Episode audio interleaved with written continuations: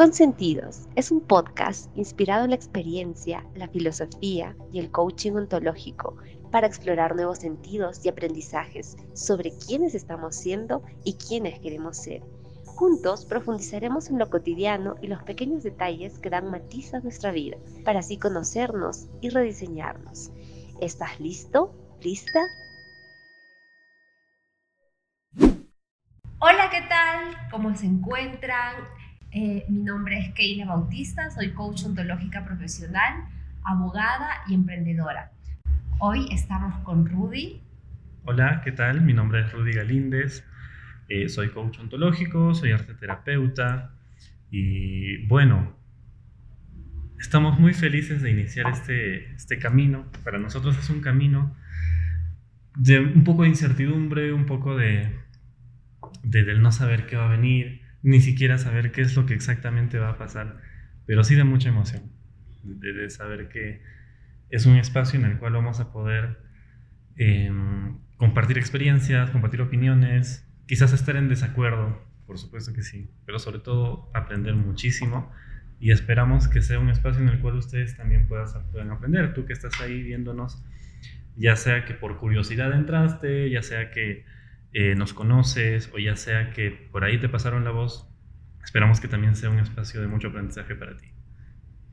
Gracias, Rudy. Este es un espacio, como mencionas, donde vamos a co-crear, vamos a experimentar, vamos a explorar eh, diferentes perspectivas, opiniones eh, propias y de terceros. Eh, así es que los y las invitamos a seguirnos, a ser parte eh, de este comienzo, de estos episodios, porque vamos a ir presentándoles eh, episodios de, por ejemplo, experiencias de vida. ¿Qué más, Rudy? Cuéntanos. Experiencias de vida, quizás temas de coyuntura que estén a la orden del día que por supuesto las vamos a analizar, las vamos a opinar desde una perspectiva más ontológica, no tanto desde em, el morbo, no tanto desde el describir qué es lo que pasa, sino más bien desde el qué hay detrás de eso y de qué manera podemos sacarle un aprendizaje también. ¿no? Es decir, todo lo que ocurre, todo lo que nosotros podamos traer aquí, el objetivo va a ser buscar qué hay detrás, ver de dónde nace, de qué creencias nace, de dónde nacen esos hábitos y de qué manera influye también en nuestro entorno, ¿no? Es decir, va a ser un espacio en el cual no solamente vamos a compartir experiencias, no solamente vamos a compartir temas de interés, eh, de, interés de todos, sino también vamos a traer invitados, ¿no? Vamos a tener personas de las cuales podamos aprender, que puedan compartirnos parte de su aprendizaje propio, eh, tanto personas que digamos son ciertamente conocidas, como personas que quizás no, ¿no? Y eso es lo, interesante de esto. Y así. Es la magia, porque el vivir, el experimentarnos, eh, aporta mucho valor, mucho aprendizaje. Eh, de hecho, Rudy y yo compartimos el, el ser coach ontológicos y la propuesta es trabajar desde ese espacio del coaching ontológico eh, y aterrizarlo, aterrizarlo en la experiencia diaria, en el qué hacer, eh, del vivir constantemente, eh, de experimentarnos en cada circunstancia y situación que se presenta en nuestra vida. Entonces, a lo mejor sería bueno también plantear un poquito de el coaching, hablar sobre el coaching. ¿Qué es para ti el coaching, Rudy? Wow, empezamos fuertes. a ver, para mí el coaching es, mira, por un lado me nace decir que es una herramienta, es una disciplina, eh, es una filosofía, más que nada, porque siento que nace más de la filosofía que más que, de, otra, otra rama. Pero personalmente también me nace decir que es un camino de conciencia, es un camino hacia la conciencia, de cómo nosotros vamos por nuestra vida muchas veces en automático vamos, eh, hacemos cosas sin saber por qué las hacemos, soñamos cosas, nos ponemos metas sin saber de dónde nacen esas metas, ¿no? Eh, y hacia dónde nos pueden llevar.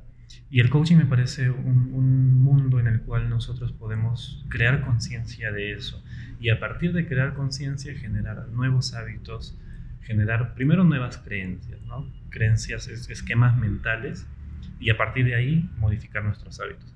Personalmente ha sido un, a ver, es, es una revelación para mí el coaching en sí, porque de, un chico que por ahí quizás no sabía muy bien a qué ha venido a este mundo, que no sabía muy bien qué es lo que quería, qué es lo que sentía. Ha sido como encontrar un camino para mí. Eh, primero a nivel personal y ahora también de manera que pueda poner al servicio, acompañar a otras personas en diferentes espacios relacionados a ello. Y entonces para mí es eso, para mí es un camino, es, es, un, es una manera, es un regalo, en realidad, creo. Me, pongo profundo en este aspecto. ¿Qué es para ti? Em, en algún momento de mi vida, eh, bueno, mucho tiempo de mi vida, mi vida fue como un rompecabezas que no entendía.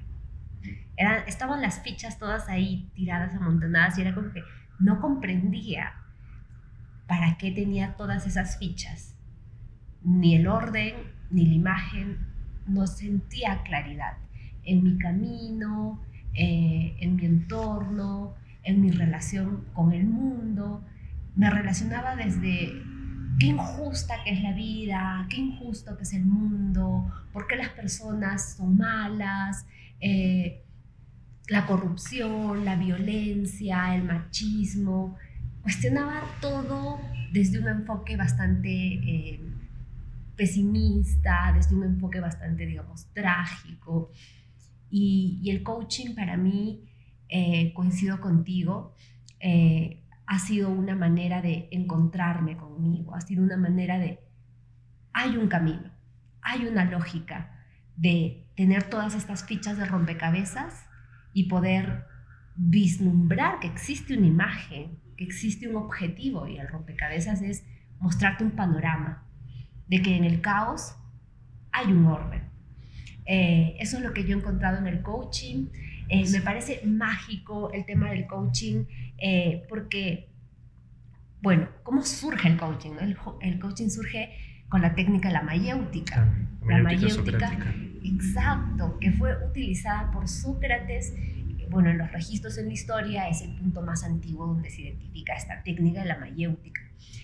¿Y qué hacía Sócrates? Sócrates llamaba, este, se sentaba en un círculo con sus eh, discípulos eh, y comenzaban a hablar sobre un tema. Traían un tema y a ver, vamos a hablar hoy día sobre la botella roja.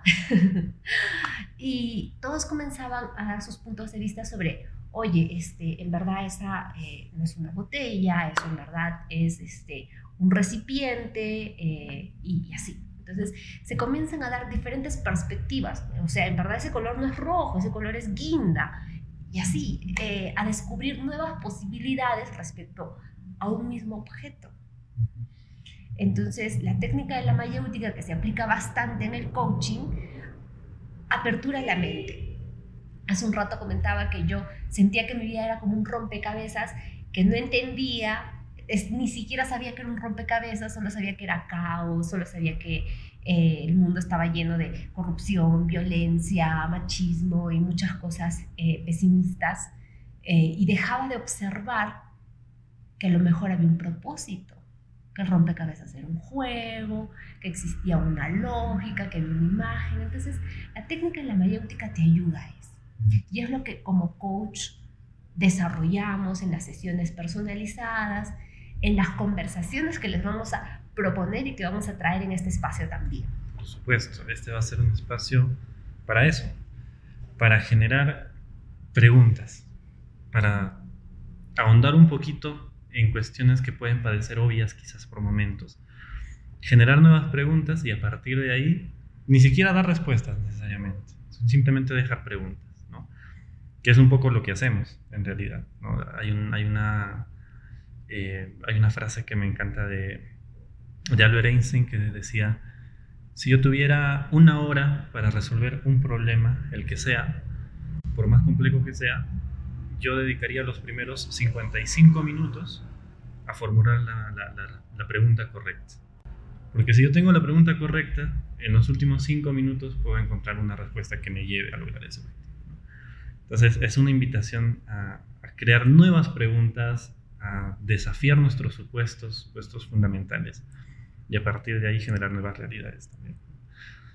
Así que, genial. Ha sido un preámbulo un poquito poquito amplio, pero ya estamos en la piscina. Los y las invitamos a participar también de este espacio, a aquellos que sientan eh, venir. Es un espacio totalmente abierto de compartir, no desde un yo sé, sino desde un qué vamos a encontrar. Exacto, exacto. ¿Qué de nuevo podemos explorar, descubrir? Eh, sí. Entonces, Ruby, vamos. Vámonos. Vamos a la piscina. Vamos a comenzar.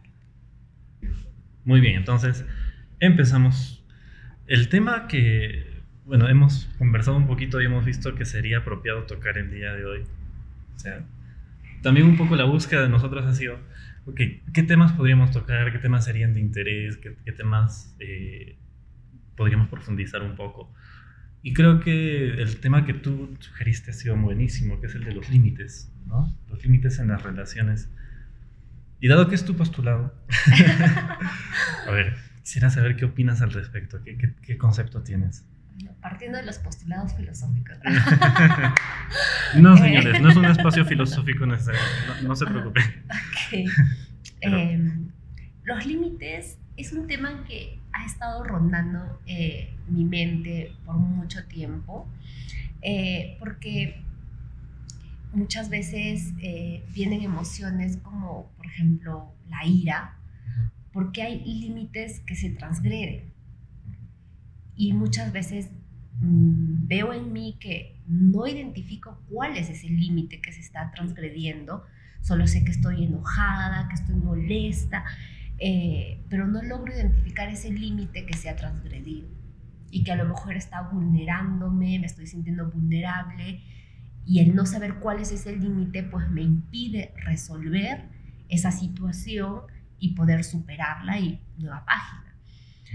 El hecho de no saber cuál es ese límite hace que recaiga y recaiga y recaiga nuevamente en la misma situación de enojo, eh, de frustración, eh, y por eso me parece muy interesante el tema de los límites sanos. Eh, por un lado, los límites sanos yo los enfoco a límites sanos que yo me pongo a mí y los límites sanos que yo eh, invito a las personas a respetar.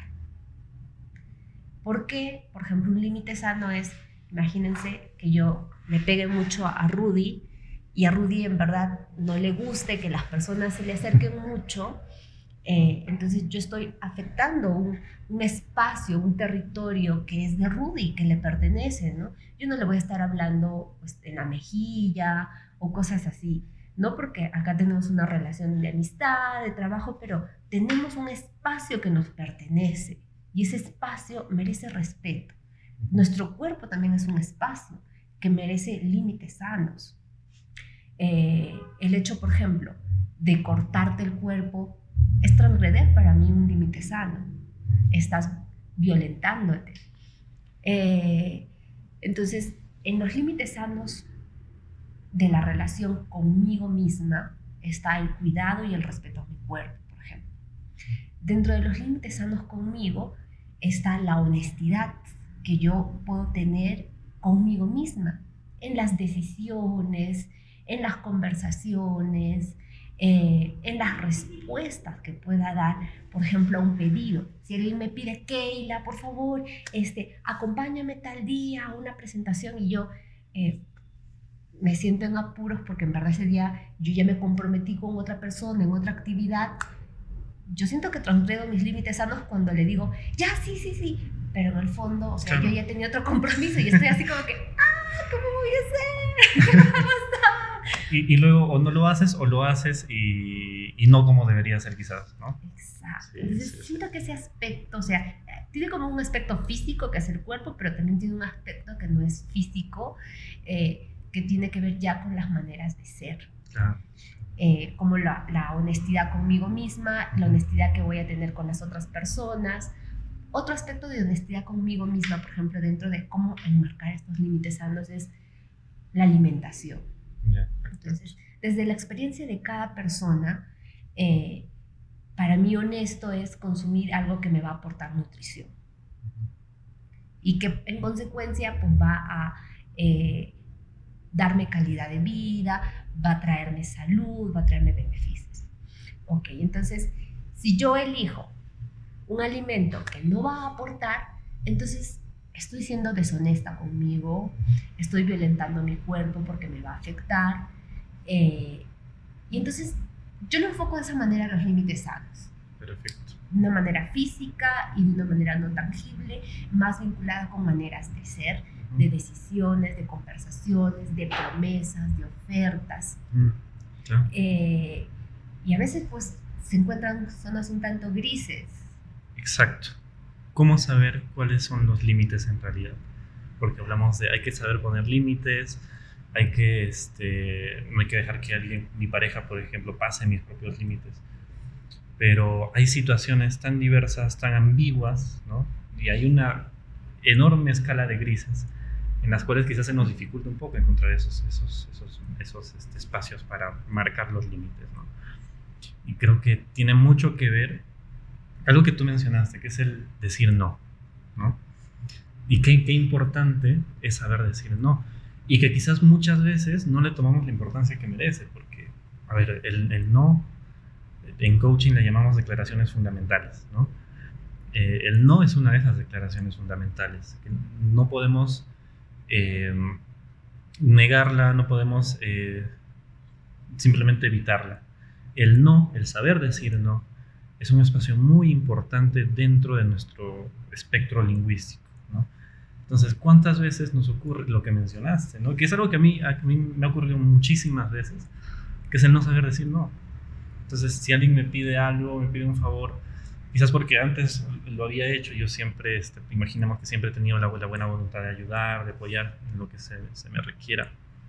Entonces yo de alguna manera me siento obligado a decir, uy, tengo que decirle que sí, porque si le digo que no, quizás no confíe en mí, quizás se rompa alguna relación de confianza, quizás, este, no sé, si le digo que no a Keila, uy, ¿qué va a pensar de mí? Va a pensar quizás que no estoy capacitado, a pensar que no, este, que no tengo la, la, disposición de apoyar, ¿no?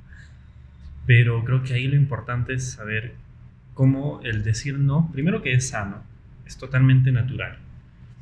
Es sano, es natural y además que puede generar también nuevos... Eh, nuevas cosas en nosotros, es decir no. ¿no? ¿Cómo podemos permitirnos eso, el decir no? A eso me conecta eh, cuando hablamos de límites. ¿no? Y por supuesto, esos no también, también son nos que debemos permitirnos de nosotros para nosotros mismos, ¿no? Como lo que decías. En mi caso, lo que más se me dificulta es el tema de, los, de la alimentación. Yo debo admitir que hay alimentos que yo sé que no me suman, que no, que no este, son lo más sano para mí, pero es mi debilidad, es mi talón de Aquiles. Todos tenemos retos.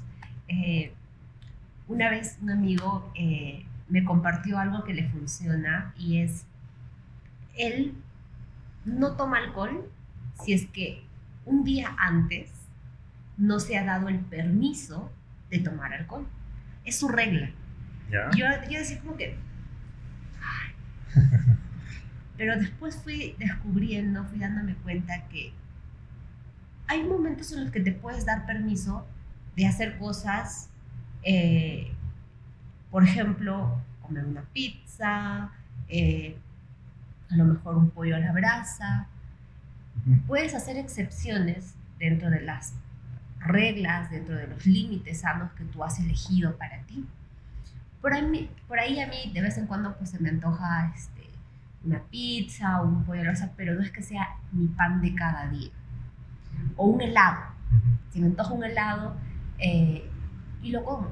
Y digo, me he dado el permiso por hoy de eh, romper, de liberar porque también es bueno, es, es bueno este, hacer excepciones. Pero, por ejemplo, a mi amigo le funciona, son 24 horas. 24 horas. 24 horas Au, para decidir si va o no va, por ejemplo, él tomar alcohol. genial. Y es buenísimo porque el decir no va a estar presente en él, porque surge que el cumpleaños de tal, que él no sabía, que lo acompañaba y, ya, y tiene el vaso con alcohol ahí. Y muchas veces por caer bien, por un tema de la sociedad, ya yo dije conmigo misma, hice la promesa que no iba a tomar alcohol hoy día, pero... ya. Para brindar, ¿no? Para brindar. quizás. Sí. Entonces, algunos dirán, pero, ay, qué exagerado. Tú pon tu tiempo, tú pon tus reglas. A él le funciona así, pero a ti, ¿qué te funcionaría? Mira, Es muy interesante, ¿ah? Es- Es una buena, buena sugerencia. Creo que lo voy a poner en práctica. Sí, está, está muy bueno. Eh, me conecta mucho también el, el espacio de con lo que comentabas. ¿Qué cosas me permito y qué cosas no me permito? ¿no? ¿Qué cosas sé que, ni- que quizás son nocivas para mí, para mi cuerpo, para mi salud mental también? Y aún así las hago. ¿no? ¿Cuántas veces eh, sabemos que algo no nos hace bien, sabemos que no queremos incluso hacer algo y aún así lo hacemos? Entonces muchas veces lo relacionamos con que sí, este, pero eh, el, el humano es un, es un ser que comete errores y que... Por supuesto que el ser humano comete errores, pero si tú sabes que no quieres hacer algo y aún así lo haces, si tú sabes que algo no es bueno para ti y aún así lo haces, no estás cometiendo un error, porque estás siendo totalmente consciente de eso, ¿no? Entonces es ahí donde entra, entra a acabar esto justamente de los límites. ¿De qué crees que se trata? ¿Es un tema de disciplina? ¿Es un tema de, no sé, de, de fuerza de voluntad? ¿Con qué crees que se relaciona? Yo creo que los límites sanos están totalmente eh, vinculados con compromiso y disciplina. Disciplina, ¿por qué? Bueno, si a mí me funciona dentro de los límites sanos que he establecido estar fuera de la cama como máximo 7 de la mañana, es un límite sano que yo me he puesto. Claro. No me ha puesto el vecino, no me ha puesto mamá, no me ha puesto papá. Ok, entonces es un compromiso también conmigo. Y qué importantes son eh, cumplir los compromisos con nosotros mismos. Porque si tengo la fuerza, la capacidad, la actitud de comprometerme conmigo y cumplirme a mí, por defecto, voy a tener también esa misma capacidad de cumplir mis compromisos con otras personas. Entonces, es un ejercicio personal, pero también de impacto social. Y bueno, inicia, inicia con nosotros, ¿no? Inicia conmigo mismo. Totalmente. Entonces, claro, si es que yo pretendo ser leal a mis compromisos contigo, requiero primero ser leal con mis compromisos conmigo, ¿no? Empezar desde ahí. Y, eh, y, y por supuesto que esto puede ser un proceso, ¿no? Es decir, como todo nuevo hábito que se genera, requiere de, cierto tiempo tal vez para poder adherirse a nosotros. Entonces, si es que yo estoy acostumbrado a no hacer mi palabra conmigo, si yo estoy acostumbrado a, tener ciertos hábitos en cuanto a mi alimentación, por ejemplo, en mi caso, y, quiero generar un cambio en esos hábitos, quiero ponerme límites, hablando de los límites. Eh, ¿Cuántas veces nos ocurre también que estamos un día decido, ok, desde mañana no más pollo a la brasa, desde mañana no más azúcar, desde mañana, eh, no sé, todos los, todos los días, desde mañana, voy a correr dos horas a las 5 de la mañana. Y al día siguiente, como no tenemos ese hábito, quizás nos cuesta muchísimo, ¿no? muchísimo, muchísimo. Y nos cuesta tanto que terminamos frustrados, terminamos cansados, porque decimos, wow, si esto me ha costado hoy día, ¿cuánto me va a costar mañana? Y es ahí cuando lo dejamos. ¿no? Y esto es algo que ocurre mucho. Entonces, cuán importante también es quizás aprender a, eh, no sé si decirle paso a paso, pero aprender a a ser cíclicos en ese sentido. Es decir, no pretendamos que de la noche a la mañana quizás algo va a ocurrir. Si es que no tenemos el compromiso, si es que no tenemos, digamos, eh, la disposición de seguir un camino. ¿no? Y si me sirve, por ejemplo, mañana salir a correr 5 minutos, solo 5 minutos, pero lo hago todos los días, y después de 3 días lo subo a 10 minutos, por ejemplo. Y después de esos 3 días lo subo a 15, 20, 30, entonces se va a hacer algo mucho más progresivo, mucho más eh, fácil, digamos, fácil de llevar. Y de esa manera va a ser mucho más funcional también crear un nuevo hábito. Creo que nos hemos salido un poquito de Entonces estábamos con el tema de vamos con un día a la vez. Eh, un día a la vez. Mañana, solo por mañana, comienzo el hábito de salir a hacer deporte. Solo por mañana, solo por hoy, solo por hoy. Y cada día es solo por hoy al fin y al cabo lo que tienes es hoy. Sabemos si vamos a estar mañana. No sabemos mañana, no sabemos pasado mañana, pero por hoy me comprometo. Eh, hubo una temporada en la cual yo hice una eh, dieta eh, cetogénica bastante estricta. y la dieta cetogénica, pues es en resumen como que un 70% grasas, un 25% eh, proteína y por ahí un 5% eh, verduras. Verduras solo de color verde, era la dieta que yo hice. Solo verdes. Solo verdes, o sea, anaranjado, amarillo, rojo, todas las verduras que tenían esos colores, esos colores no. Una zanahoria no. No, no entraba, porque tiene dulce.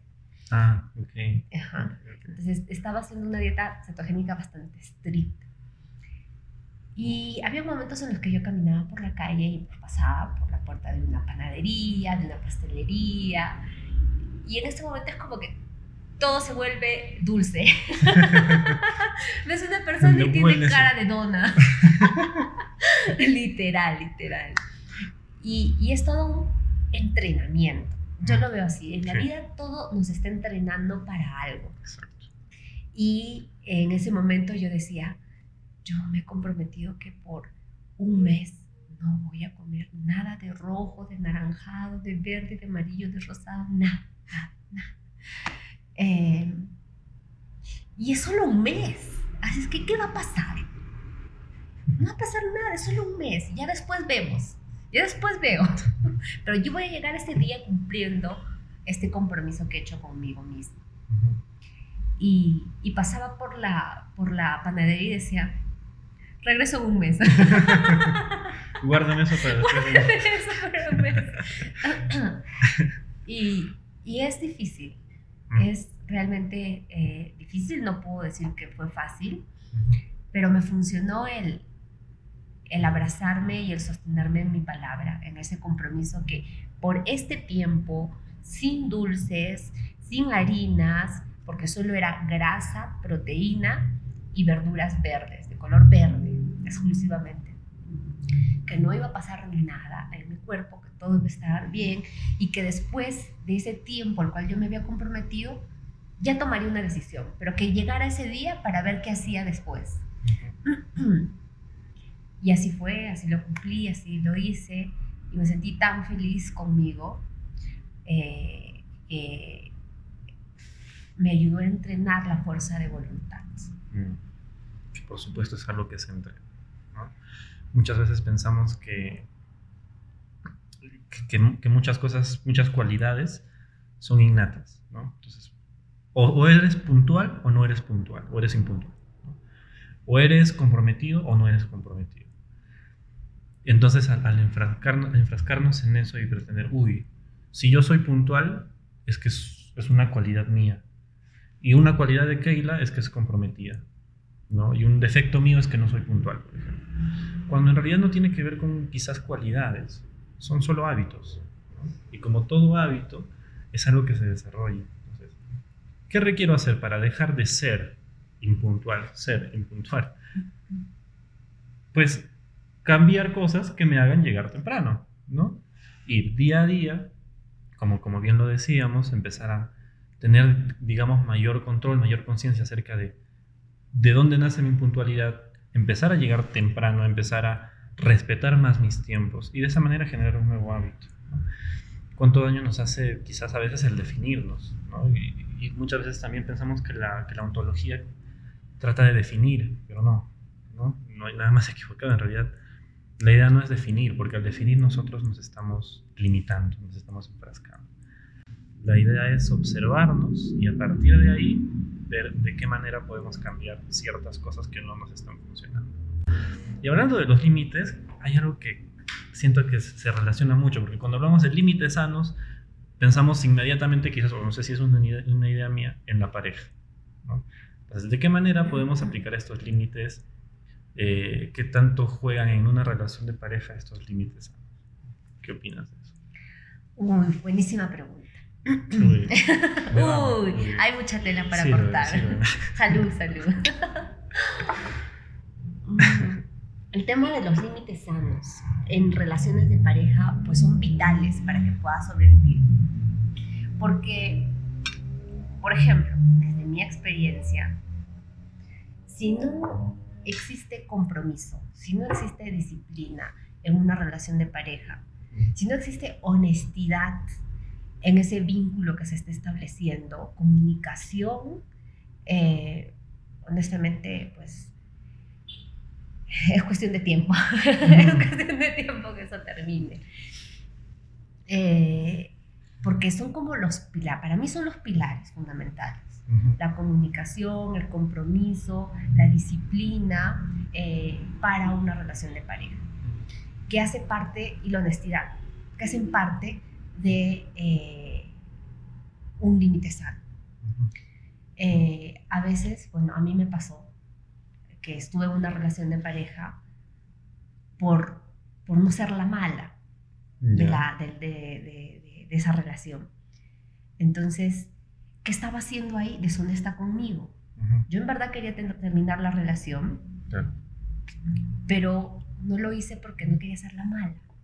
No quería ser la que terminaba la relación. Eh, pero por dentro, pues yo me estaba... Autodestruyendo, autosabotaje, eh, porque no respeté un auto límite sano. Mi límite sano era, oye, esta relación no da para más, mejor abre las cartas, termina y se libre. No lo hice, no lo hice por simplemente no ser la mala. Eh, y eso pues me hace mucho, mucho ruido, mucho sentido. Mm algo que también me suena cuando hablamos de límites, hablando de relaciones, es que como toda persona tiene creencias diferentes, tiene hábitos diferentes, costumbres diferentes, yo me crié de una manera diferente a, la manera en la que se crió mi pareja. Por ende, muchas cosas que yo considero que son correctas, quizás mi pareja no, ¿no? Entonces los límites también dentro de una pareja son bastante más personales. Entonces, Em, y, se, manifiestan en cosas muy prácticas, quizás también, como por ejemplo, los famosos hechos de los celulares, ¿no? Revisar el celular de mi pareja, este, decir, sí, yo dejo que mi pareja me revise el celular porque es una muestra de, confianza, ¿no? Y quizás la otra persona diga, no, pero yo, ¿por qué tengo que darle mi celular para que lo revise? la confianza no tiene que ver con eso. Entonces, esos también son límites, por supuesto, ¿no? ¿Y cómo, podríamos entonces distincionar eso? Quizás funcionaría, por ejemplo, se me ocurre, al momento de iniciar una relación.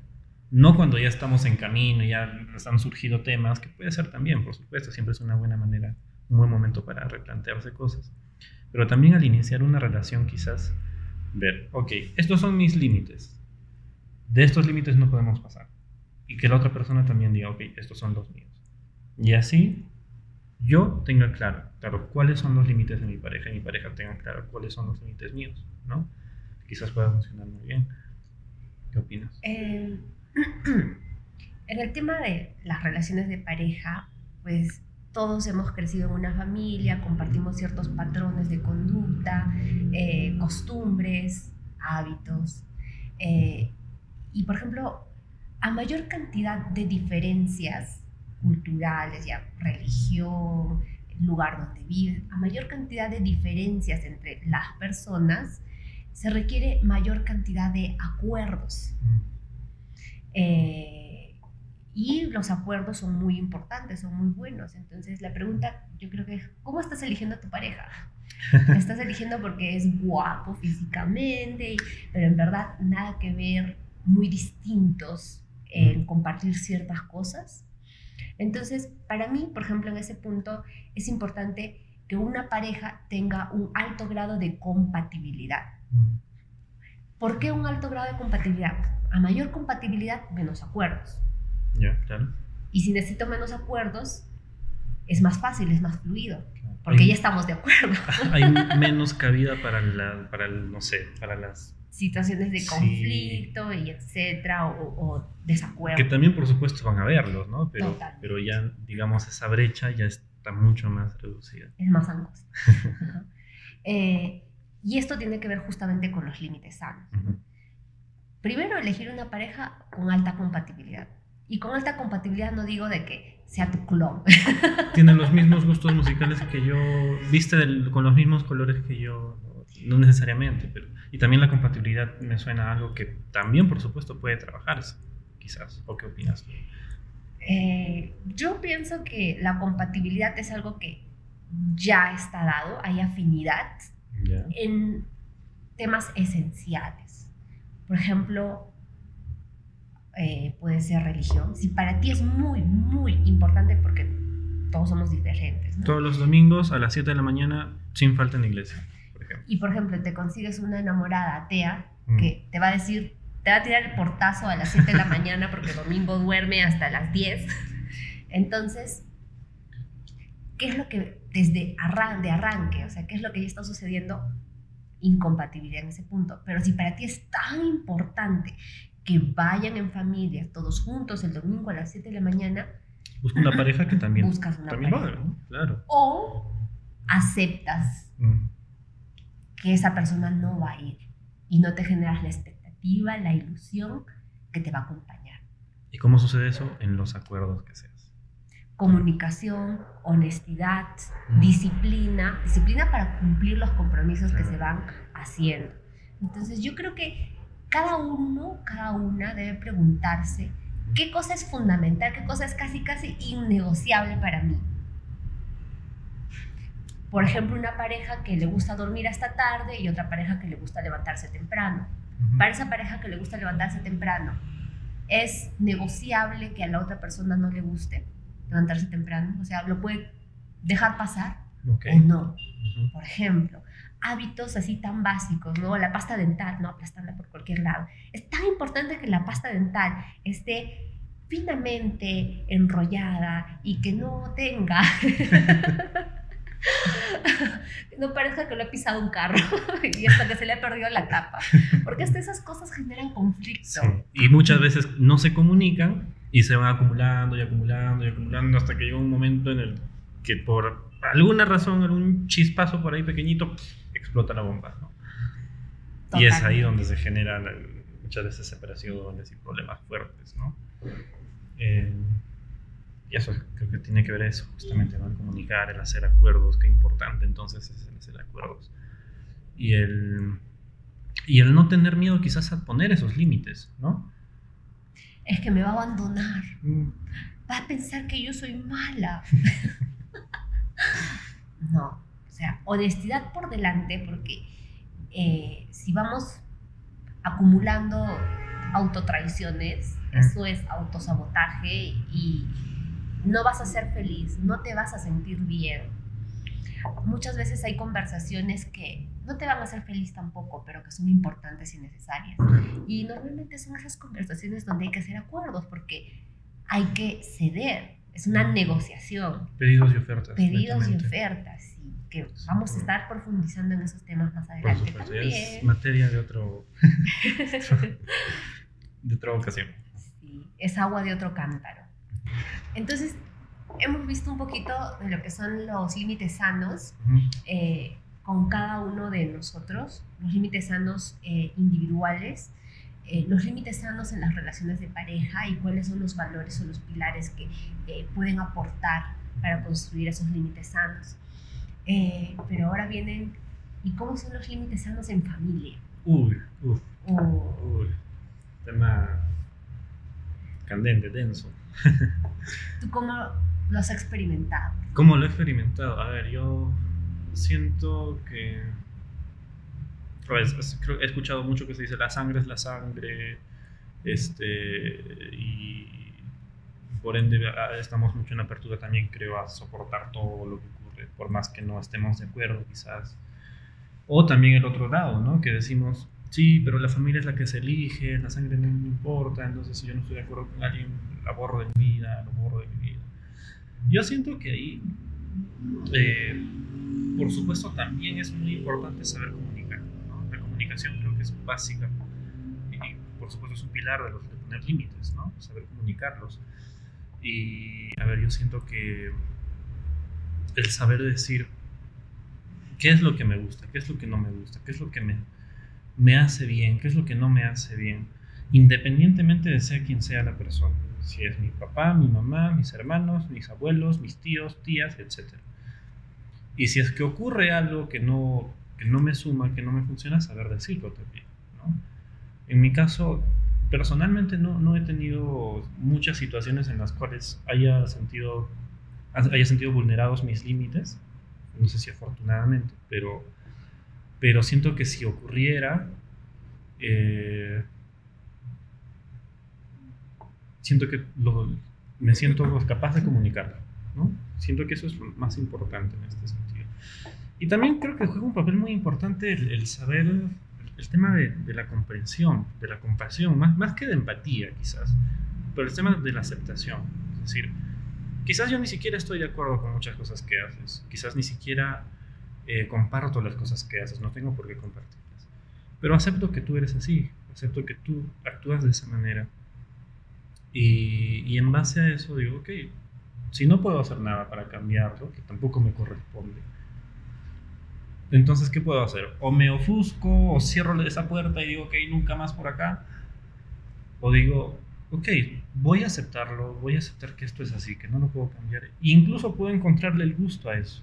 ¿no? Incluso puedo encontrar una manera en la cual yo también ingrese en eso, sin por supuesto afectarme a mí. Entonces, creo, que ahí en los límites, volviendo los límites, hay que tener en cuenta que estos límites también dan cabida a que nosotros podamos plantearnos si es que algo realmente está vulnerándome o si solamente es algo que quizás no estoy acostumbrado, si es algo lo cual quizás no mueve algo en mí, quizás vuelve alguna herida en mí, quizás este, trae algo del pasado que no me gusta y que quizás es una oportunidad también para, para observarlo, ¿no? Algo así es lo que, lo que traigo. ¿Qué, qué opinas tú? Eh, Estoy de acuerdo contigo en el tema de la, dijiste compasión. Sí. Eh, a mí me resuena la comprensión. Mm. Comprender que cada persona es distinta.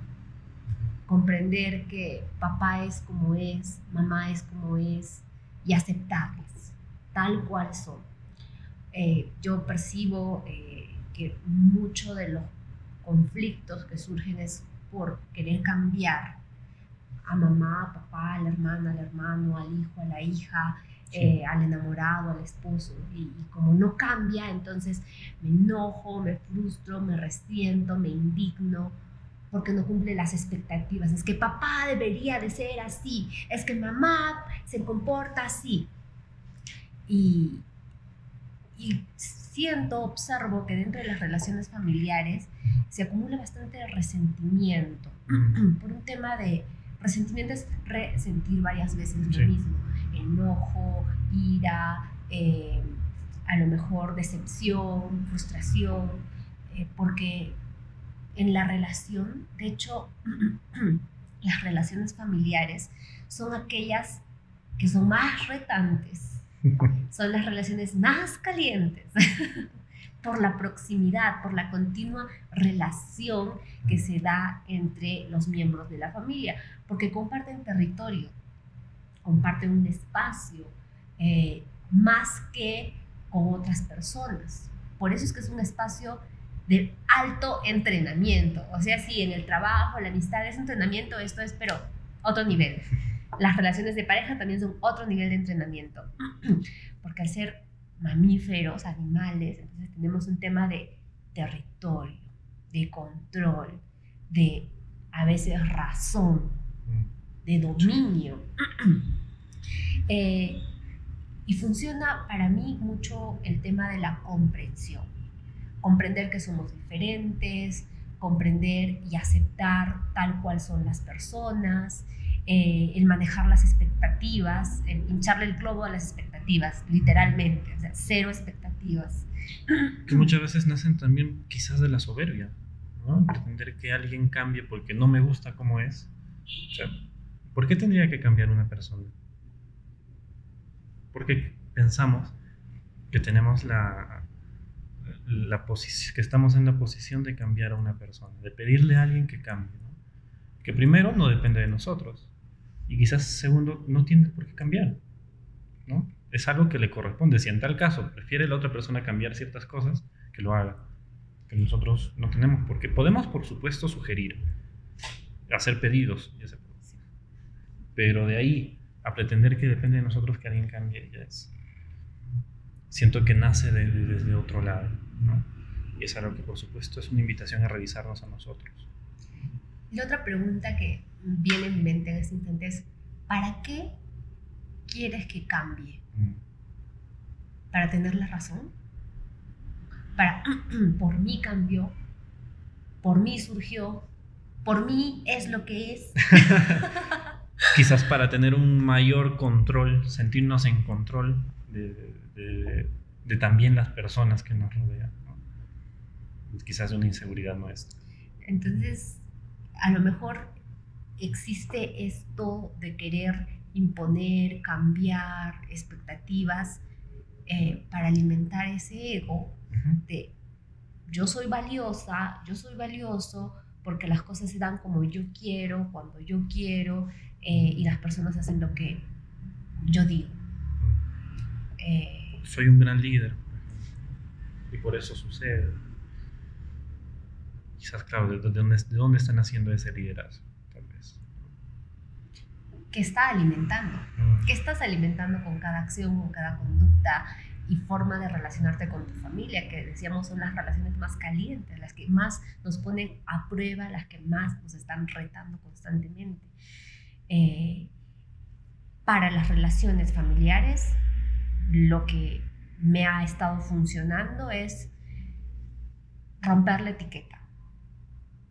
Romper la etiqueta eh, mandarla al tacho de basura, mandar al tacho de basura, eh, desechar las expectativas eh, y soltar control. Digo soltar porque, y, en esta actitud, porque es algo que todavía me reta, todavía me maneja. Mm. y estoy en eso, estoy en ese camino también de, de trabajar y de mejorar, pulir muchos aspectos de, las maneras en las que me relaciono con mi entorno, con mi familia, con mis hermanas, con mi mamá, con mi papá, eh, y experimentarme desde la gratitud con ellos, experimentarme desde la aceptación a mí misma, a ellos. Como decíamos hace un rato, todo es un entrenamiento. Si acepto a mamá, si acepto a papá, tal cual son, puedo aceptarme a mí también, tal cual soy. Y ahí mismo... Ahora, ¿qué pasa si en ese ejercicio de aceptación, de comprensión, por supuesto, ahí también entra al tema los, los límites, ¿no? Es decir, la, la, comprensión y la aceptación, por supuesto que tienen mucha cabida y son de vital importancia. ¿Qué ocurre, sin embargo, si es que en ese intento, en ese trabajo de aceptación, de comprensión, siento que estas personas, que pueden ser en este caso familia, aún así están no solo haciendo cosas que no estoy de acuerdo, sino que están perjudicándome, están yendo contra mi propia, quizás mis propios principios, mis propios valores, eh, mis propios valores personales. Y siento que ya no solo es un tema de no estar de acuerdo o estar de acuerdo, sino que sí es un tema en el que me estoy perjudicando, en el que se está invadiendo quizás mi, espacio, tanto a nivel físico o quizás a nivel de, hábitos. Entonces siento que ahí, en ese caso, también tenemos toda la autoridad. Y también es parte de ser un líder, de tener liderazgo. Eh, el saber poner el límite ahí. Y decir, ok, yo tengo, como en una pareja, ¿no? Que yo siento que puedo terminarlo si es que no, si es que no siento que me sume, si es que me está perjudicando. Y de igual manera, ¿no? No quiere decir que voy a dejar de ser tu hermano, voy a dejar de ser tu primo, tu sobrino, etc. Pero puedo elegir quizás con qué personas relacionarme y con quiénes no. Y si siento que en una relación, que puede ser de familia, vuelvo a repetir, no, eh, no se está respetando espacios míos, tengo todo el derecho tal vez de decir, hasta acá nomás, ¿no? Y creo que para mí personalmente los límites también tienen cabida. ¿Cómo lo ves tú? Respeto. Los límites sanos son sinónimo de autorrespeto y respeto a las otras personas para mí. Eh, y es totalmente, creo que es la cosa más común, mm. el hecho de que existan diferencias muy profundas, incluso dentro de la familia. Eh, recuerdo, por ejemplo, yo era niña o adolescente y me bañaba en la ducha de una cierta manera. Yo no me daba cuenta que salpicaba el agua por todas partes, pero yo me bañaba. Y mi hermana, este, mi hermana mayor, eh, entraba después de que yo me había bañado y era como que, ¿qué has hecho en la ducha? Eh, porque el agua estaba salpicada así todas partes. Y eh, mi hermana pues tenía una manera de ser bastante fuerte, bastante imponente. Tiene todavía esa manera de ser, eh, de que a, su modo es la mejor manera y de que ella tiene la razón. Eh, la admiro en esa capacidad de determinación que ella tiene, que le funciona, pero también esa capacidad de determinación que tiene no le funciona en, en sus relaciones, por ejemplo. Eh, ¿Por qué? Porque ya comienza a deteriorarse la relación. Porque no viene la conversación desde un espacio de, mira, he observado tal cosa y estoy sintiendo esto. que es la manera en la que podemos traer nuestras emociones, nuestros problemas y conversar. Es una manera, una propuesta. Eh, ella era bastante agresiva y eh, o se iba a los golpes o se iba este, al maltrato verbal o se metía a la ducha en ese instante en el que me estaba duchando y me empezaba a regañar. Y era como invasivo porque me estaba bañando. Eh, entonces, en este ejemplo hay límites que no se están eh, respetando y que a lo mejor en ese momento yo no sabía cómo afrontar, solo sabía que me sentía mal, me sentía incómoda, que ya, ok, tienes la razón en el sentido de que a lo mejor no me he dado cuenta y estoy ensuciando, pero hay otras maneras en las que me puedes comunicar tu mensaje, tu incomodidad. Y eh, en este momento, al haber atravesado esas cosas, pues yo digo, siento a la persona, abrir comunicación, abrir conversación, está pasando esto. He observado esto. Y yo me estoy sintiendo de esta manera. Te pido que... Te pido, por favor, eh, que puedas eh, tener más cuidado al bañarte. Te pido, por favor, eh, que después de que te bañes hagas la limpieza del baño. Hay millones de maneras. Gran aprendizaje gracias a mi hermana, mi maestra. se agradece. Se, se, le agradece, le agradezco, le agradezco porque si no te experimentas en ese otro extremo de lo frío, ¿cómo saber que existe lo caliente? Y a lo mejor existen muchas situaciones de violencia dentro de la familia porque no hemos aprendido cómo comunicarnos de una manera funcional, de una manera que sume, que une a la familia. Más bien nos vamos comunicando de maneras violentas, que nos van haciendo sentir como ella es mala, ella es así, mejor me alejo, que fueron las etiquetas que yo en un momento le pegué a mi hermana. Y era como que contigo de lejos nomás. Eh, Y qué importante es aprender a, a comunicarnos. Y más en un entorno familiar. Y si las cosas no funcionan, definitivamente porque somos agua y aceite. Eh, tú eres este, vegana y yo soy carnívora, por ejemplo, que pasa en mi casa. Entonces, hacemos acuerdos, hacemos acuerdos eh, y si definitivamente no funciona, entonces pues separamos los espacios, los territorios para que funcione en esa manera que a cada una le corresponde. Y no significa que una sea mala, que una sea buena, o que uno esté en lo correcto y el otro no. ¿no? Significa simplemente de respetar esos espacios, como dices, y tomar decisiones. En honestidad con cada uno de nosotros, de nosotras, para mí esa es la lucecita, así como va a marcar muchas cosas. Sí.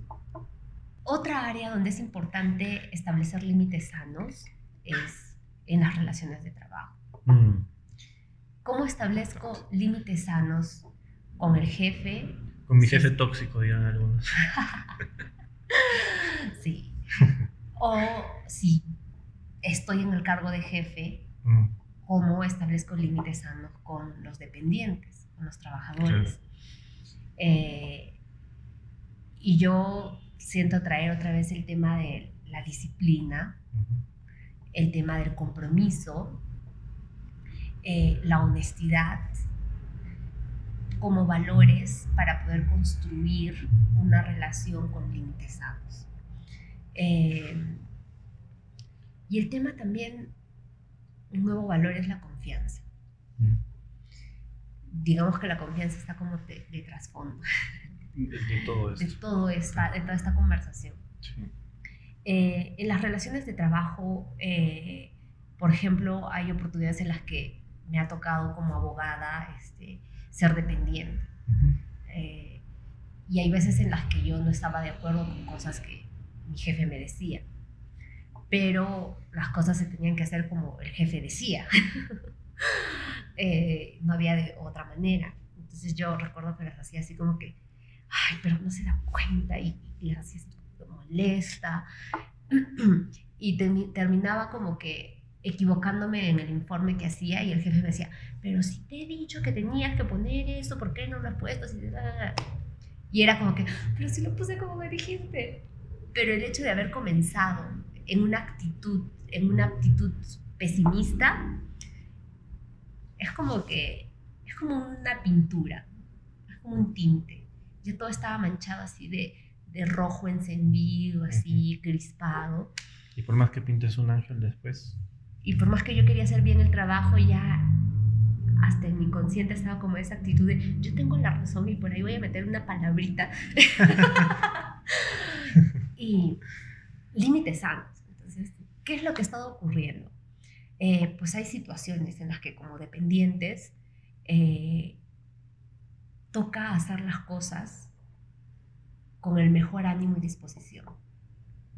Y confiar. Confiar eh, porque existen situaciones en las que no estás en una situación de control.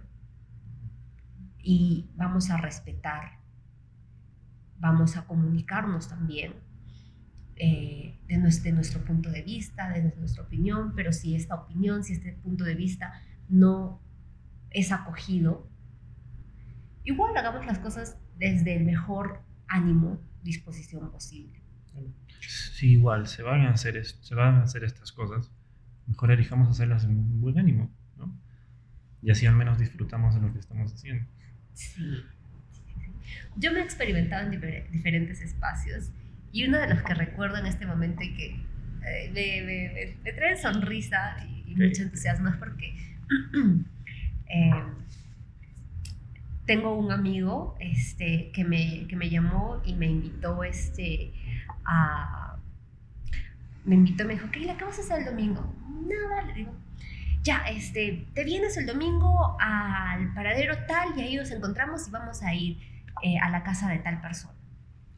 Y yo dije, ya, vamos a ir a la casa de tal persona. Y fui el domingo al paradero y fuimos a la casa de tal persona. Yo no sabía qué se iba a hacer. Fue total sorpresa para mí. Entonces llegué a la casa de esa persona y todos estaban alistando para salir a, este, a recoger papa. Ya.